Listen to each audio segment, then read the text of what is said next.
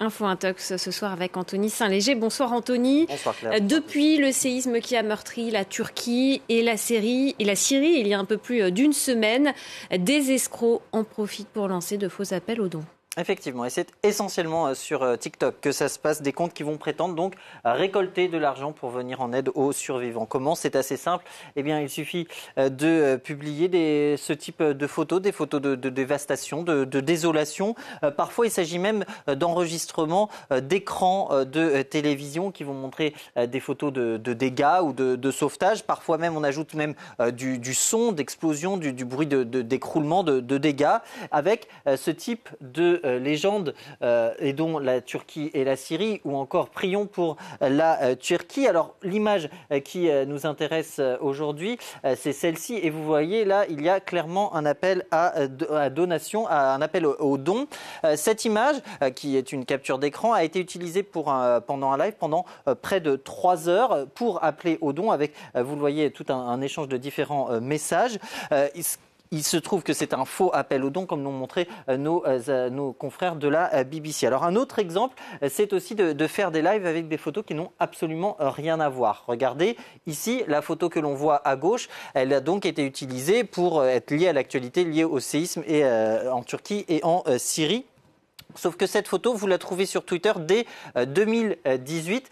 On est euh, en Syrie, mais ça n'a rien à voir. C'est à l'époque euh, l'offensive turque euh, contre l'enclave kurde d'Afrin en Syrie en 2018. Donc, mais ce qui est intéressant aussi dans cette photo, c'est plus particulièrement les appels aux dons, et notamment via ce type de symbole. Pourquoi Ce sont ces cadeaux numériques? En clair cette image qui est utilisée pour un live stream, eh euh, les euh, utilisateurs peuvent euh, générer des cadeaux numériques en donnant des symboles. À chaque symbole, une, valeur, et le créateur de contenu va pouvoir eh convertir ces différents symboles, ces différentes valeurs en devises réelles. Et autant vous dire que plus le live est viral, eh bien, plus le gain risque d'être important.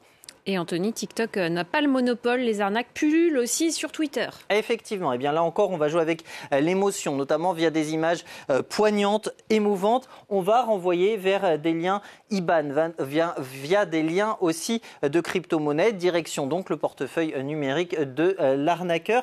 C'est le cas ici, par exemple, avec cet internaute qui, vous voyez, a euh, envoyé un lien euh, de Bitcoin, un lien d'Ether, de euh, crypto-monnaie, en publiant cette photo qui a été extrêmement partagée, une photo très virale où l'on voit donc ce sauveteur grec avec dans ses bras un enfant turc au milieu des décombres. Alors une belle image au rendu très réaliste, prise pour argent comptant par de nombreux internautes, sauf que cette image a été générée par l'intelligence artificielle. Elle n'a donc absolument rien de vrai. C'est ce qu'on peut apprendre notamment dans cet article grec, puisque euh, cette image, on la doit à ce pompier euh, grec qui l'avait euh, généré, réalisé pour rendre hommage à ses collègues. Un autre exemple sur Twitter, ce sont ces faux comptes qui vont appeler au don via des liens PayPal cette fois, comme ici des appels aux dons euh, collectifs et qui vont essayer de gagner en visibilité, soit en retweetant, en partageant